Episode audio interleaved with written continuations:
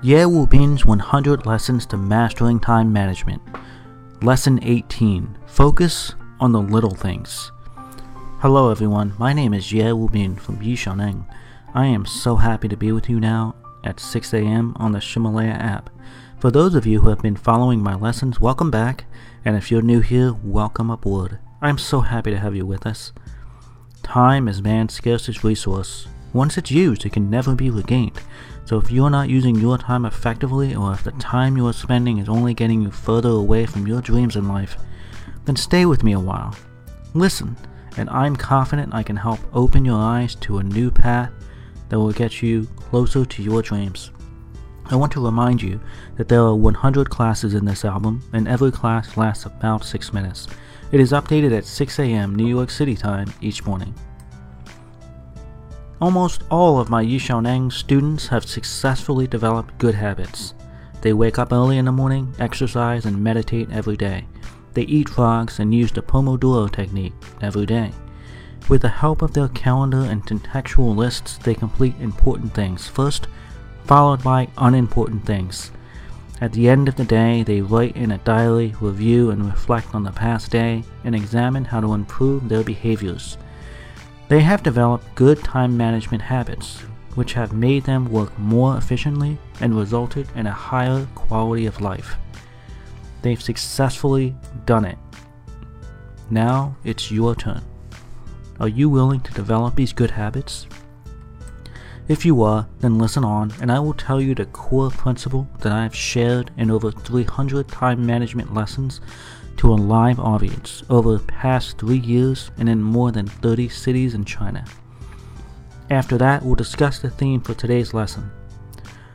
You know that there are many kinds of habits, and some of these habits are very good and very helpful in our life, and others are not. Now is the time to change. It is critical that we change, but do it slowly. Slow is fast. Slow, deliberate, lasting change is better than immediate, inconsistent, temporary change. The secret to developing good habits is that you only develop one habit at a time. Again, you can only develop one habit at a time. For example, if you want to build the habit of waking early, then you should only be concerned about getting up early during this period of time and focus all of your efforts on learning that habit of getting up early. If you've chosen to work on getting up early in the morning, then do not also begin the habits of exercising and reading and eating frogs and using the Pomodoro technique. It's too much. If you try to do all of those things all at once, it will be overwhelming and fatal you will fail. So I recommend you start with one habit. Now, if you're really serious about developing a good habit, I will tell you the second secret. Habits can only be developed successfully if you do it every day. If you must, you can set your alarm clock. If you remember, I did say that alarm clocks are deadly, but you may still want to use it at first. Set it for 5 a.m. Wake up at the required time. Getting up so early means you will be sleepy at noon, so take a nap for a while. This will help you go to bed early at night. Getting up early will make you want to go to bed early. There is a saying Do not do for three days what you don't want to do forever.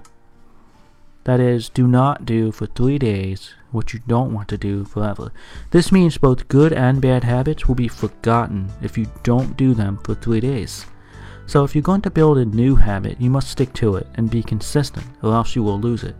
For if you don't do it for three days, you will lose it. You won't be perfect, and perhaps you may forget or fail to wake up at the right time. One day, as long as you correct it immediately, the next day you will be okay and the habit will continue to form. Remember that you must deliberately create new habits. It will require effort and focus first before it becomes automatic. Remember, only one habit can be developed at a time. Do it every day. Begin with developing the most important habit first, and you now know that the most important is getting up early in the morning. After you have successfully generated the new habit of getting up early, you can start writing a morning diary next and begin reviewing your past diaries to improve. Reviewing and writing in your diary for one minute is as important as 10 minutes of action. After that, you can begin to exercise, and then eating frogs and using the Pomodoro technique. Step by step, slowly accumulate and master these habits. We have to be ambitious, but also practical. When you can accomplish one thing consistently each day, you will develop confidence in yourself. When you can do it for a month, your self confidence will grow into self love. You will be amazed at what you can accomplish if you start out small and build slowly and consistently.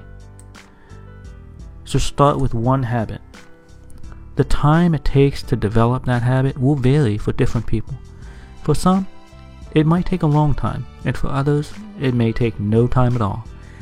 When you have developed your habit consistently over time, you can move on to the next. You will become a master of this habit for months and years to come.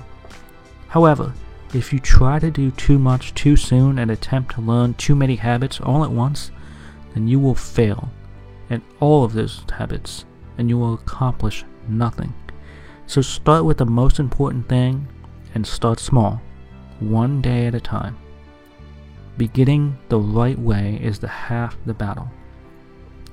You may feel it's not difficult to complete one little thing, and it may seem easy to stick to it, but you will feel meaningful if you do these important little things because you will see how focused you can be on each task. Do each task to the best of your ability. Today we are talking about developing one simple habit at a time.